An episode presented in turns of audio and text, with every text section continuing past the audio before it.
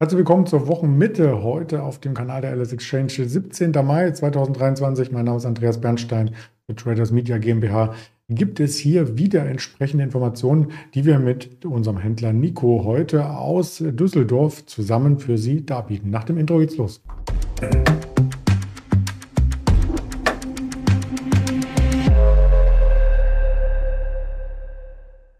Das Ganze natürlich auch mit dem entsprechenden Risikohinweis, dass alles, was wir sagen, keine Handelsempfehlung, keine Anlageberatung darstellt. Und dann schalten wir gleich mal die Leitung frei nach Düsseldorf. Mahlzeit, Nico.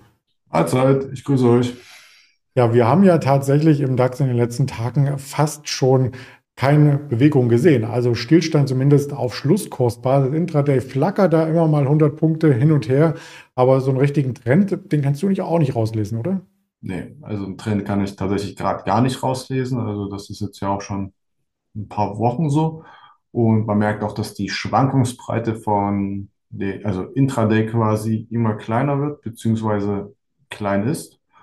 Und ja, wahrscheinlich gerade wenig Bewegung am Markt, obwohl das teilweise mit den Umsätzen, ja, man merkt auch schon an den Umsätzen, dass das jetzt, dass da jetzt nicht zu viel los ist, sage ich mal. Genau, aber der DAX steht eigentlich wie festgetackert. Ja. Wenn man überlegt, wie das die letzten zwei Jahre war, ist das ja schon fast, ja, schon fast tot. Das stimmt. Ich kann auch mal weiter zurückspulen, da ich, wie man auch optisch sieht, äh, zwei, drei Jährchen älter bin als du. Also es gab schon mal solche Jahre, wo wenig los war, danach aber wieder mehr äh, Volatilität. Ähm, trotzdem ist die Stimmung insgesamt noch gut, noch leicht positiv in den USA. Der Dow Jones hat gestern ein bisschen gelitten wegen Home Depot. Die Quartalszahlen, die waren unter den Erwartungen, deswegen ein Prozent negativer. Der Nasdaq zwischenzeitlich ein neues Jahreshoch, aber auch zum Handelsende abgegeben. Und wenn man damit die Voraussetzungen für den DAX sich heute anschaut, macht er eigentlich das Beste draus, denn er geht äh, fast schon zum Wochenhoch. Ja, das stimmt. Also mal gucken, ob wir jetzt wieder über den 16.000 Punkten schließen. Ähm, schauen wir mal. Ähm, also der DAX steht da echt wie festgetackert. Also den berührt tatsächlich gerade gefühlt gar nichts. Also es gibt ja hier die Diskussion um also einen möglichen Zahlungsausfall in den USA, wie hoch da die Wahrscheinlichkeit ist, dass mag sich jeder selbst ausmalen. Ich halte es jetzt nicht für nicht sehr hoch, aber trotz alledem ja, steht erstaunlich stabil der DAX. Ist jetzt natürlich auch gerade Dividendensaison. Es gibt ja auch so diesen Börsenspruch, sell in May, go away. So, das sind ja traditionell eher noch die, ist ja die stärkere Börsenhälfte in der Geschichte gewesen. Mhm. Ja, schauen wir mal, ob der DAX quasi diesen Stand auch über den Sommer halten kann. Die äh, Statistik, die gibt dir recht. Also die letzten 68 Mal, als es tatsächlich zur Schuldenobergrenze ging, den USA, wurde sie erweitert und die, die gibt es schon seit 1917, glaube ich. Na gut, die Stimmung am deutschen Markt ist sogar noch ein Tick besser gewesen die letzten Tage als in den USA. Ich starte mal unseren Zähler für den and Creed Index Germany und ja, der ist auch im Kaufdrang. Insofern ähm, ist das ganz passend, was wir heute mitgebracht haben an Themen. Zwei Schwergewichte aus dem DAX oder zwei Gründungsmitglieder, muss man auch sagen. Der erste Wert ist die Siemens, die hat den Nettogewinn verdreifacht. Ja, richtig, richtig gutes Ergebnis haben die da geliefert. Die haben den Umsatz gesteigert. genau. Den Umsatz haben die gesteigert, ähm, den Gewinn verdreifacht, ähm, die Kern, ich sag mal, die Kernsparten der Siemens, die Digital Industries und die Infrastruktur haben einen Auftragsbestand, der so hoch wie noch nie ist, Rekordgewinne, also absolute, abs, absolut top, kann man gar nicht sagen.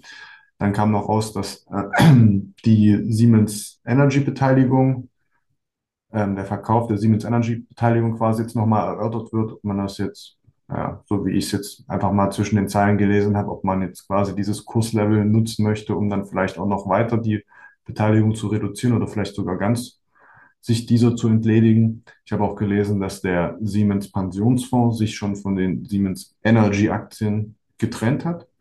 Und ja, genau, alles in allem sind das eigentlich nur gute Nachrichten, die man heute von der Siemens hört. Ich meine, die Aktie steht jetzt auch quasi am Rekordhoch oder am Allzeithoch.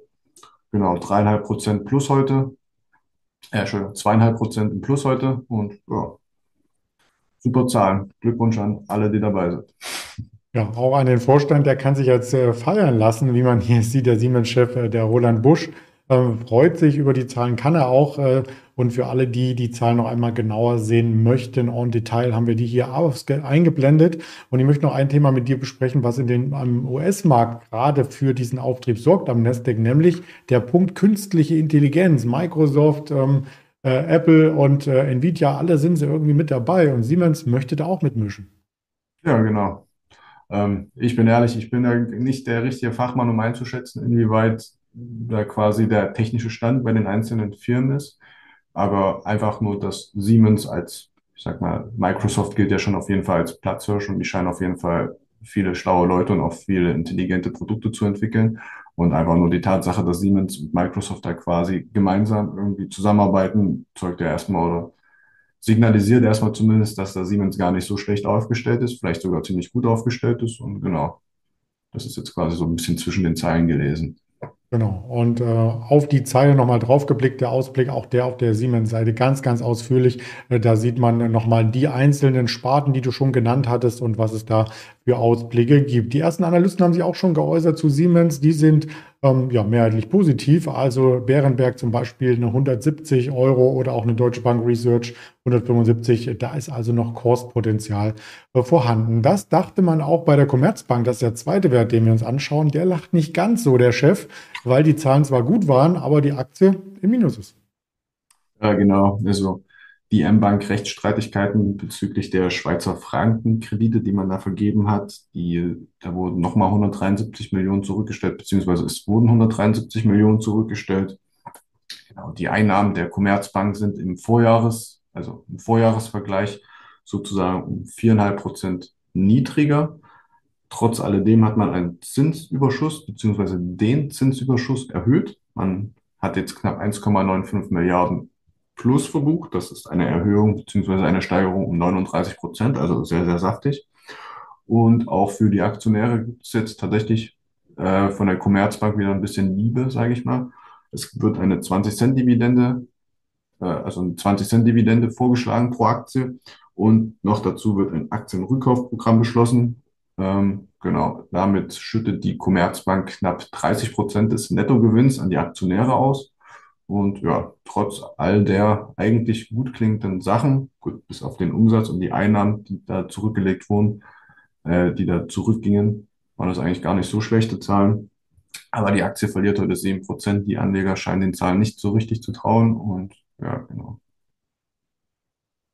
Haben die Aktie ein bisschen zurückgestuft. Ja. Aber die Analysten, die sind positiv. Also da blinkt es auch überall gelb und grün auf.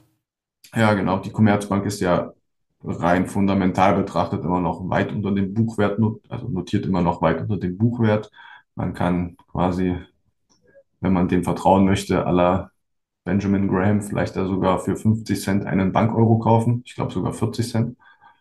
Genau, aber so richtig. Also die Commerzbank hat fairerweise im Vergleich zur Deutschen Bank gar nicht so schlecht performt. Sonst war die Deutsche Bank ja immer so ein bisschen, notierte immer ein bisschen höher als die Kuba. Genau, aber nichtsdestotrotz heute 7% Abschlag. Ja. Wenn man das natürlich jetzt mit den amerikanischen Pendants vergleicht, ist der Weg vom Alt, also vom Hoch quasi jetzt bei knapp 12 Euro noch nicht so extrem. Also wenn man sich da mal anschaut, wie die amerikanischen Banken abgegeben haben. Von daher ist das eigentlich noch okay, würde ich sagen. Wenn man da jetzt ein Commerzbank-Aktionär ist, Frage ist natürlich, was man da jetzt in Zukunft macht oder wie man da jetzt so umgeht mit der Position, aber grundsätzlich waren das erstmal super Zahlen. Also ja. finde ich.